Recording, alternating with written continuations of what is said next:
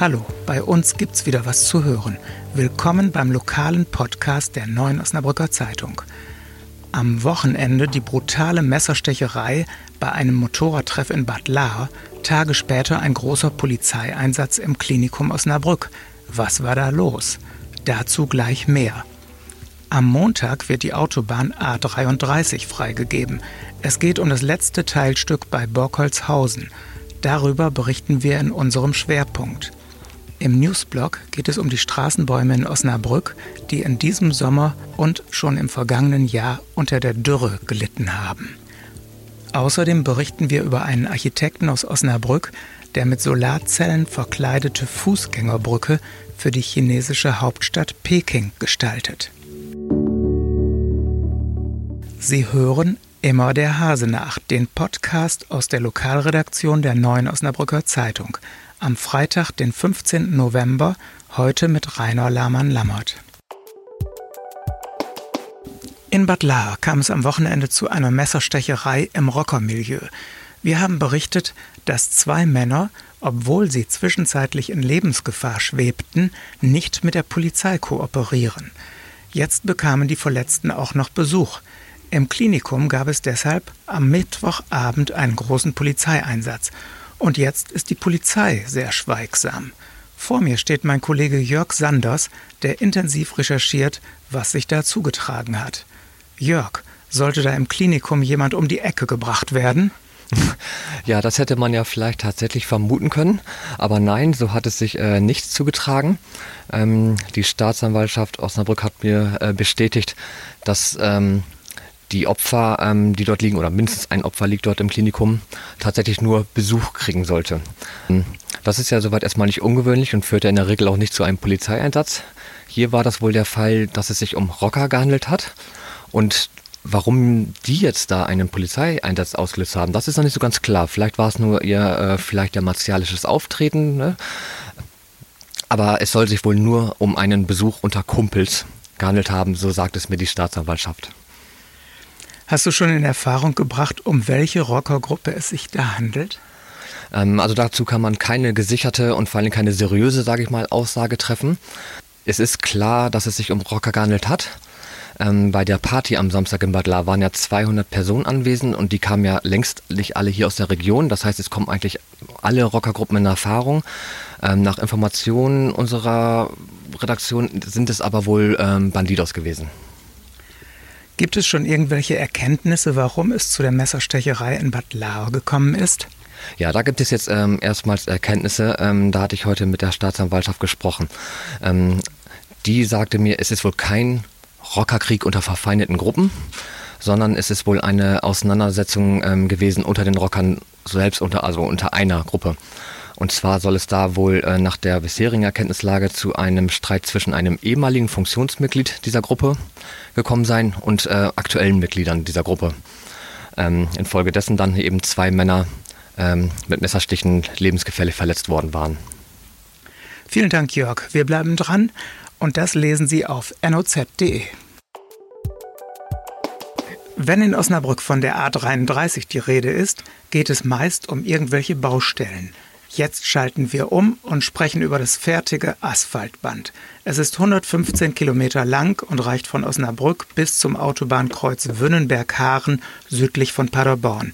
Die Bauarbeiten für das letzte Teilstück an der Landesgrenze zwischen Niedersachsen und Nordrhein-Westfalen sind beendet. Ab Montag gibt es freie Fahrt auf der ganzen Linie. Was das bedeutet, erklärt uns jetzt meine Kollegin Stefanie Adomeit. Stefanie, was ist aus deiner Sicht das Besondere an der A33? Das Besondere an dieser Autobahn ist sicherlich die unendlich lange Entstehungszeit. Das Ganze begann mit ersten Gedanken schon in den 30er Jahren und so richtig dann 1968. Ähm, danach gab es eine endlose Folge von äh, Versuchen, diese Autobahn zu realisieren, unendlich vielen Hindernissen, Klagen, äh, Bechsteinfledermäusen, die auftauchten, Trassenveränderungen und so weiter. Und dann war kein Geld da im, im Land Nordrhein-Westfalen. Es gab ganz, ganz viele Hindernisse. Die haben das Ganze extrem verzögert und jetzt nach 50 Jahren ist es endlich soweit, dass diese Autobahn fertig ist. Wenn man jetzt reibungslos ohne Baustellen und Unterbrechungen von Norden nach Süden und von Süden nach Norden fahren kann, was bedeutet das für den Verkehr in der Region Osnabrück? Also erstmal muss man sagen, dass natürlich jede Autobahn für mehr Verkehr sorgt. Das wird auch bei der A33 so sein. Ähm, was das jetzt konkret für Osnabrück bedeutet, die Firmen in Osnabrück, die Menschen in Osnabrück kommen sehr viel leichter nach Ostwestfalen. Das ist erstmal das Entscheidende, denke ich. Es gibt viele Unternehmen, die Beziehungen haben ähm, in die Region Bielefeld, weiter darüber hinaus in den Osten müssen. Das heißt, ähm, wir wissen von Lkw-Fahrern, die sich jetzt schon freuen, dass sie dann künftig eine halbe Stunde weniger brauchen für diese Strecke. Wir wissen von vielen Menschen, die Beziehungen haben über die Landesgrenze hinaus, die sich freuen, dass sie schneller in Ostwestfalen sind. Und das wird auf der anderen Seite genauso sein. Die Bielefelder kommen wesentlich schneller nach Osnabrück. Und ich denke, das äh, könnte der Stadt dann in Bezug auf Besucherzahlen und auf Kunden auch ganz gut tun. Du hast einen A33-Gegner aus Dissen vorgestellt, der sich schon als Volksfeind angeprangert sah. Warum wurde um diese Autobahn jahrzehntelang so erbittert gekämpft? Die A33 ist nicht die einzige Autobahn, um die erbittert gekämpft wurde. Das passiert ja immer bei Großprojekten und das passiert natürlich bei Großprojekten, die viel Fläche fressen, umso mehr. Es gibt ja berechtigte Interessen beider Seiten. Diejenigen der Menschen, die an dieser B alten B68, dem, äh, der Straße, äh, über die bisher der Verkehr lief, gewohnt haben und immer noch wohnen und die teilweise unendlich gelitten haben, wenn man sich Dissen anguckte, Hilter auf unserer Seite, vor allem Halle auch auf der nordrhein-westfälischen Seite und auf der anderen Seite natürlich die Belange des Naturschutzes, die auch wichtig sind. Gerade in Halle war sehr strittig äh, die Trasse am FFH-Gebiet Tatenhausener Wald. Da geht es dann um die Existenz und das Überleben von Tieren und von Natur. Und beides ist wichtig. Und da treffen natürlich bei einer Autobahn die Interessen ganz massiv aufeinander. Und da gab es sehr viele ähm, sehr streitbereite Menschen, äh, die gesagt haben, das nehmen wir nicht so hin. Glaubst du, dass die Gräben jetzt zugeschüttet werden oder droht neuer Ärger? Also zu, ganz zugeschüttet sind die Gräben sicherlich nicht. Der überwiegende Teil der Menschen freut sich, denke ich, dass die Autobahn da ist. Aber es gibt auch viele, die bereits Bedenken geäußert haben, die auch Bedenken haben, dass es zum Beispiel einen ökumenischen Gottesdienst zur Eröffnung dieser Autobahn geben wird und sagen, was hat die Kirche damit zu tun, wenn hier Natur zerstört wird? Ist das nicht gut? Also äh, einhelligen Beifall wird es nicht geben. Vielen Dank, Stefanie. Wir berichten ausführlich auf noz.de und in der Neuen Osnabrücker Zeitung. Wir kommen zum Newsblock. Die Dürre und die Bäume. Den Osnabrücker Straßenbäumen geht es schlecht. Kranke und tote Exemplare müssen gefällt, abgestorbene Äste entfernt werden. Die Schäden gehen in die Hunderte, sagt Thomas Mark, der beim Osnabrücker Servicebetrieb verantwortlich ist für das Stadtgrün.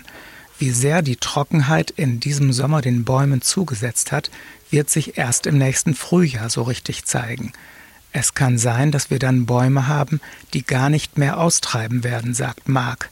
Zwei trockene Jahre in Folge haben den 20.000 Straßenbäumen und 40.000 Bäumen in Grünanlagen und Friedhöfen erheblich zugesetzt. Was zu tun ist und ob Anwohner helfen können, lesen Sie unter noz.de oder am Samstag in der Neuen Osnabrücker Zeitung. Solardesign für Chinas Hauptstadt.